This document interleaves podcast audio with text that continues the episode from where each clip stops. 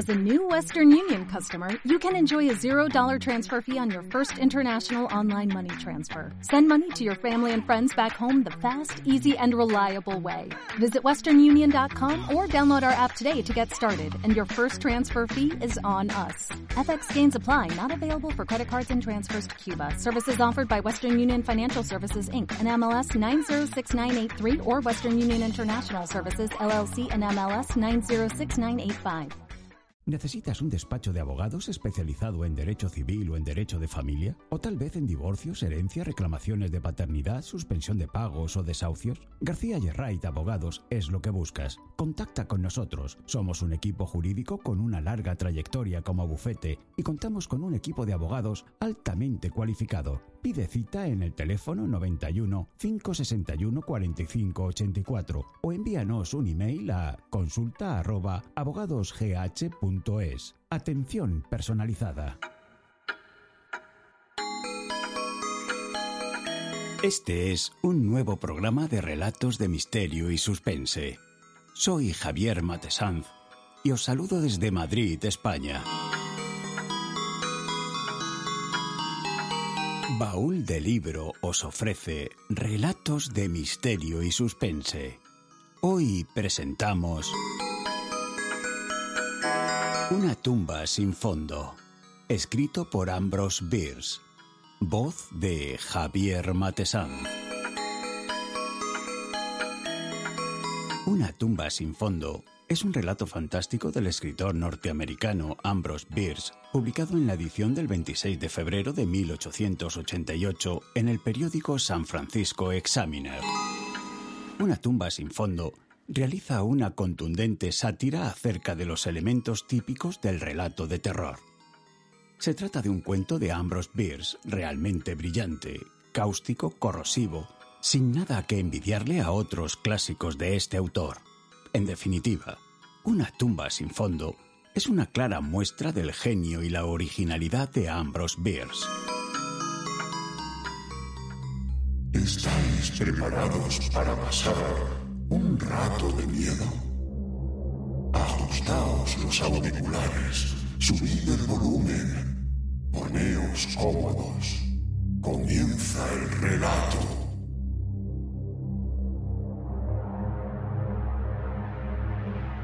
Me llamo John Bren Walter.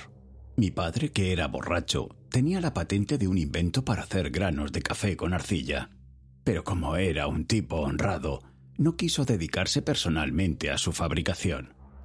Por eso nunca llegó a ser rico, ya que los derechos de su invento apenas le alcanzaban para pagar los pleitos entablados. En consecuencia, no pude disfrutar de muchas de las ventajas propias de los hijos con padres indecentes y sin escrúpulos, y de no haber sido por una madre justa y cariñosa que relegó al resto de los hermanos y se encargó personalmente de mi educación, habría crecido en la ignorancia y me habría visto obligado a dedicarme a la enseñanza. Verdaderamente, ser el hijo de una mujer buena vale oro. Papá tuvo la desgracia de morirse cuando yo tenía 19 años. Como había disfrutado de una salud de hierro, él fue el primer sorprendido por el hecho, que se produjo de repente durante la comida. Aquella misma mañana le habían comunicado la concesión de la patente de un artefacto que reventaría cajas fuertes por medio de presión hidráulica sin el menor ruido. El comisario de patentes había considerado el invento como el más ingenioso, efectivo y digno de mérito que jamás le habían presentado. Y mi padre, como era de esperar, se había hecho la ilusión de una vejez llena de prosperidad y honores. Su repentina muerte le supuso por tanto una gran decepción, aunque a mi madre, piadosa y resignada ante la voluntad de la providencia, le afectó bastante menos. Al finalizar la comida y una vez retirado el cuerpo de mi pobre padre, nos llevó a la habitación de al lado y se dirigió a nosotros del siguiente modo. Hijos, el extraño suceso que acabáis de presenciar es uno de los más desagradables acontecimientos en la vida de un hombre de bien, y uno de los que menos me gustan, os lo aseguro. Creedme si os digo que nada tuve que ver en ello, pero desde luego añadió tras una pausa, bajando los ojos como en profunda meditación.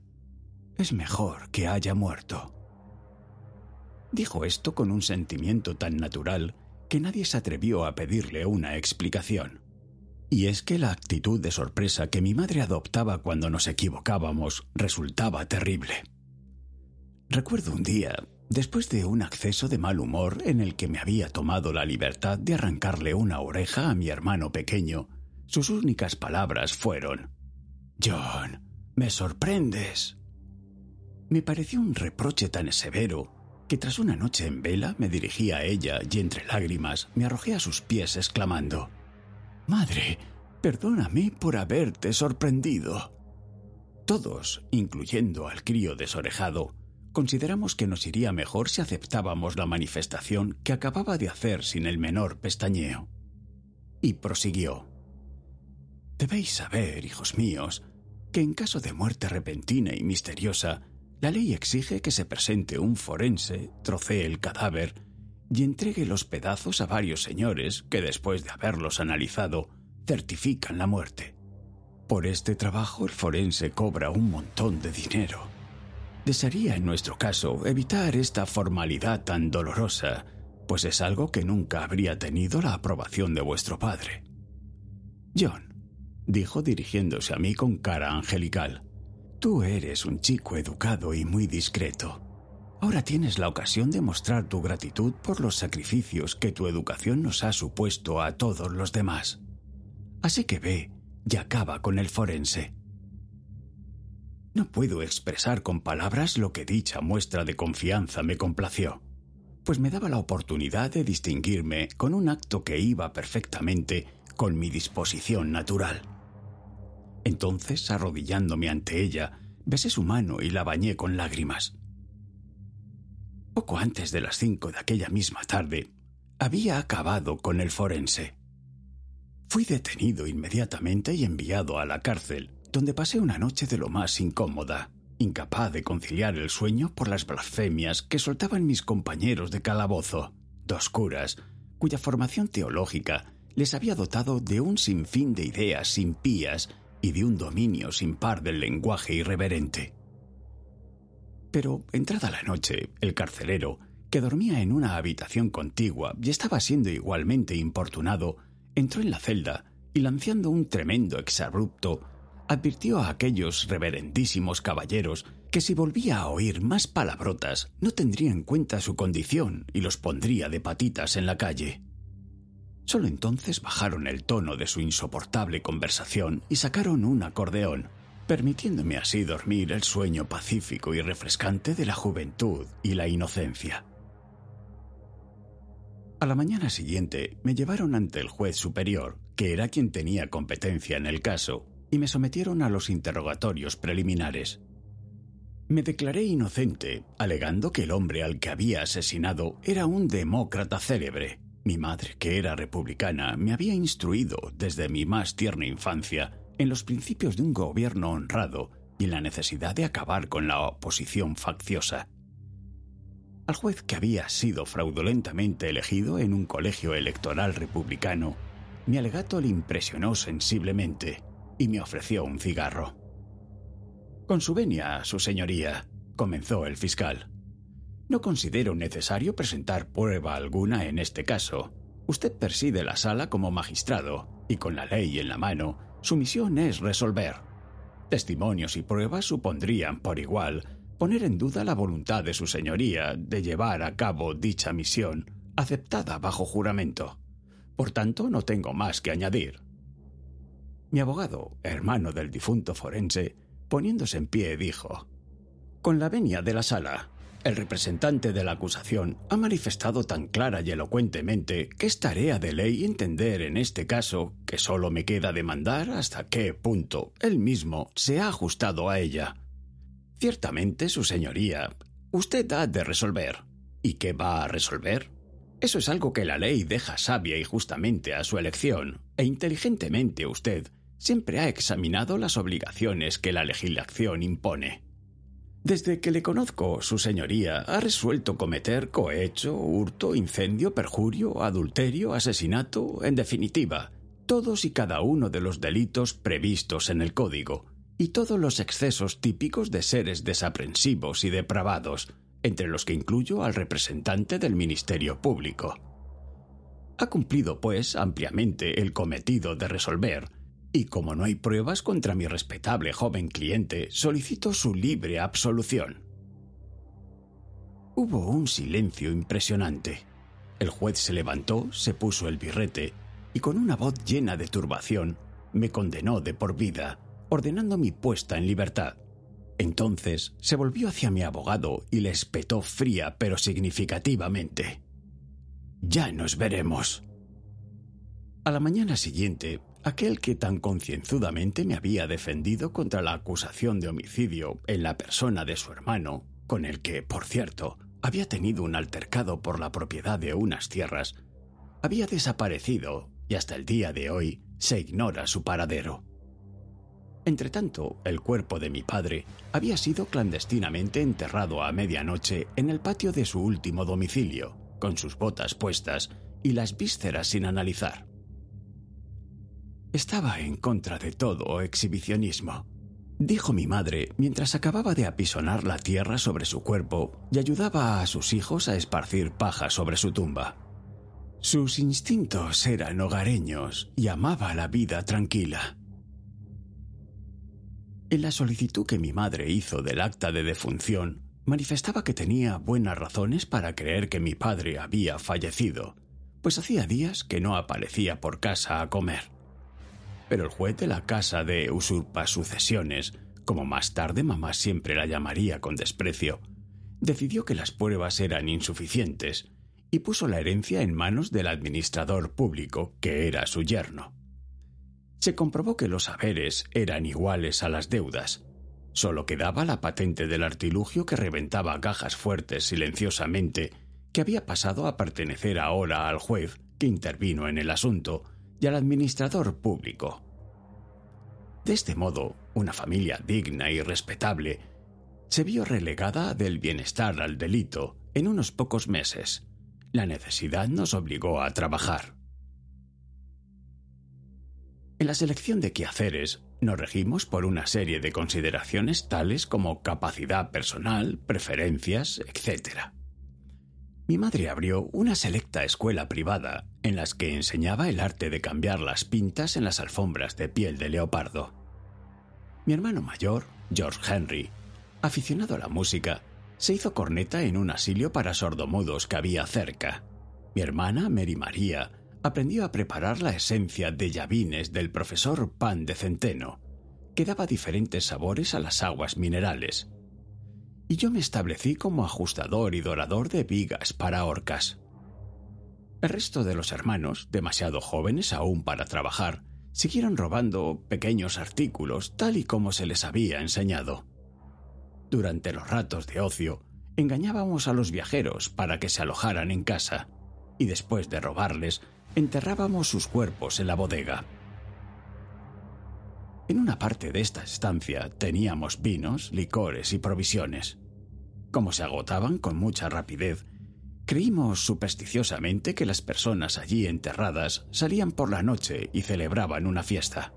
Más de una mañana, a pesar de que la puerta había sido cerrada y atrancada contra cualquier intruso, descubríamos trozos de carne adobada, latas de conserva vacías y desperdicios por el estilo tirados por el suelo.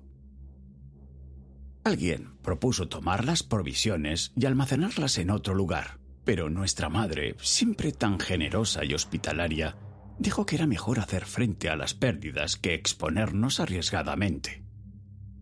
Si les negábamos esa insignificante gratificación a los fantasmas, podrían poner en marcha una investigación que acabaría con nuestro esquema de división del trabajo y desviaría las energías de toda la familia hacia la tarea que yo ejercía.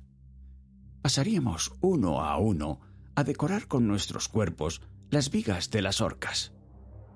Aceptamos, pues, su decisión con sumisión filial, ya que reverenciábamos su astucia y pureza de carácter.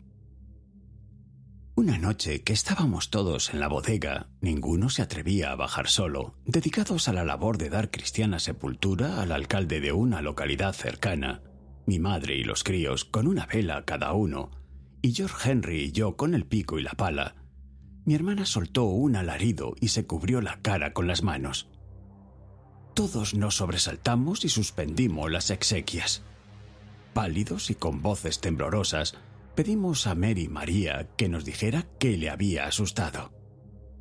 Los pequeños estaban tan nerviosos que las velas temblequeaban en sus manos, y en las paredes las sombras de nuestras figuras parecían bailar con movimientos toscos y groseros, adoptando unas actitudes de lo más extrañas. La cara del interfecto tan pronto mostraba a la luz su tez cadavérica como desaparecía por efecto de alguna sombra. Cada vez tomaba una nueva expresión más condenatoria, un ceño más ladino. Las ratas, aún más asustadas que nosotros por el grito, corrían en tropel de un lado a otro, emitiendo agudos chillidos, o se quedaban inmóviles con los ojos fijos en la oscuridad de algún rincón. Esos pequeños puntos de luz verde hacían juego con la débil fosforescencia de la descomposición que llenaba la fosa a medio cavar y parecían la manifestación visible del ligero olor a muerto que impregnaba aquel aire malsano.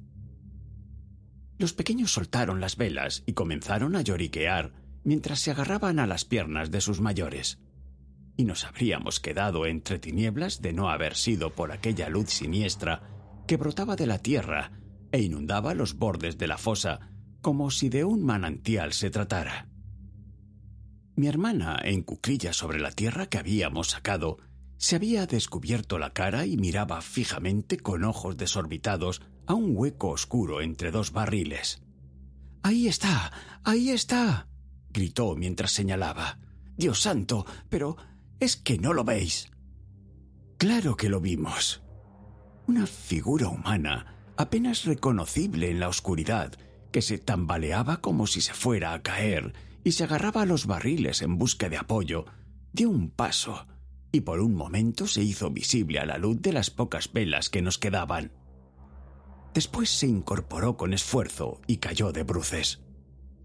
Todos habíamos reconocido la apariencia, el rostro y el porte de nuestro padre, muerto hacía diez meses y enterrado con nuestras propias manos, en pie y completamente borracho. No quisiera extenderme sobre los incidentes de nuestra precipitada huida lejos de aquel lugar, sobre la desaparición de todo sentimiento humano en aquella tumultuosa y enloquecida ascensión por las húmedas escaleras desvencijadas en las que nos escurrimos, tropezamos y caímos, empujándonos y encaramándonos unos sobre otros mientras pisoteábamos a unas criaturas que fueron rechazadas y enviadas a la muerte por su propia madre. Solo ella, mis hermanos mayores y yo conseguimos escapar. Los demás perecieron abajo, unos por las heridas, otros de miedo y el resto abrasados, ya que después de dedicar una hora a recoger algunas ropas y lo que de valor teníamos, pegamos fuego a la casa y huimos hacia las colinas. Ni siquiera nos detuvimos a coger la póliza del seguro, único pecado de omisión que mi madre recordaría años después en su lecho de muerte, muy lejos de allí. Su confesor, un santo, nos aseguró que teniendo en cuenta las circunstancias, Dios perdonaría su descuido. Unos diez años después de nuestra partida, y siendo ya un próspero falsificador, Volví incógnito a aquel lugar con la intención de conseguir los efectos de valor que habían quedado enterrados en la bodega. Todo fue en vano. El descubrimiento de restos humanos entre las ruinas había movido a las autoridades a continuar las excavaciones, por lo que acabaron encontrando nuestras riquezas, apropiándose de ellas honestamente. La casa nunca se reconstruyó y el barrio estaba de hecho abandonado. Se había hablado de tantas visiones y ruidos sobrenaturales en aquella zona que nadie quería vivir allí. Al no encontrar a quien preguntar o importunar, decidí satisfacer mi piedad filial echando un último vistazo al rostro de mi padre por si, después de todo, nuestros ojos nos habían traicionado y seguía todavía en su tumba. Recordé además que siempre llevaba un enorme anillo de diamantes y como no había vuelto a saber nada de él después de su muerte, pensé que podía estar enterrado con él. Una vez conseguida una pala, Localicé rápidamente la tumba en lo que había sido el patio y comencé a cavar. Llevaba poco más de un metro cuando el fondo cedió y a través de un largo conducto fui a caer a una cloaca. No había rastro de ningún cuerpo. Sin poder salir, me arrastré por el sumidero y después de retirar, no sin dificultad, algunos escombros y restos de mampostería ennegrecida que obstruían el hueco, aparecí en lo que había sido la fatídica bodega. Por fin todo estaba claro. Mi padre, cualquiera que fuera la causa que lo había hecho caer enfermo durante la comida, y creo que el testimonio de mi Santa Madre podría haber arrojado alguna luz sobre el asunto, había sido enterrado vivo. Su tumba se cavó accidentalmente sobre el centro de la bóveda de una alcantarilla y rompió en sus esfuerzos por volver a la vida la podrida pared y consiguió deslizarse hasta llegar finalmente a la bodega. Al comprobar que no era bienvenido en su propia casa y como no tenía otra, vivió en su encierro subterráneo, testigo de nuestros ahorros y sustentado por nuestros alimentos.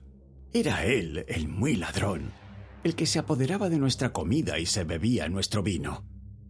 En un momento de embriaguez necesitó compañía, como le pasa a todos los borrachos, y abandonó su escondrijo sin darse cuenta de las funestas consecuencias que acarreaba a su familia.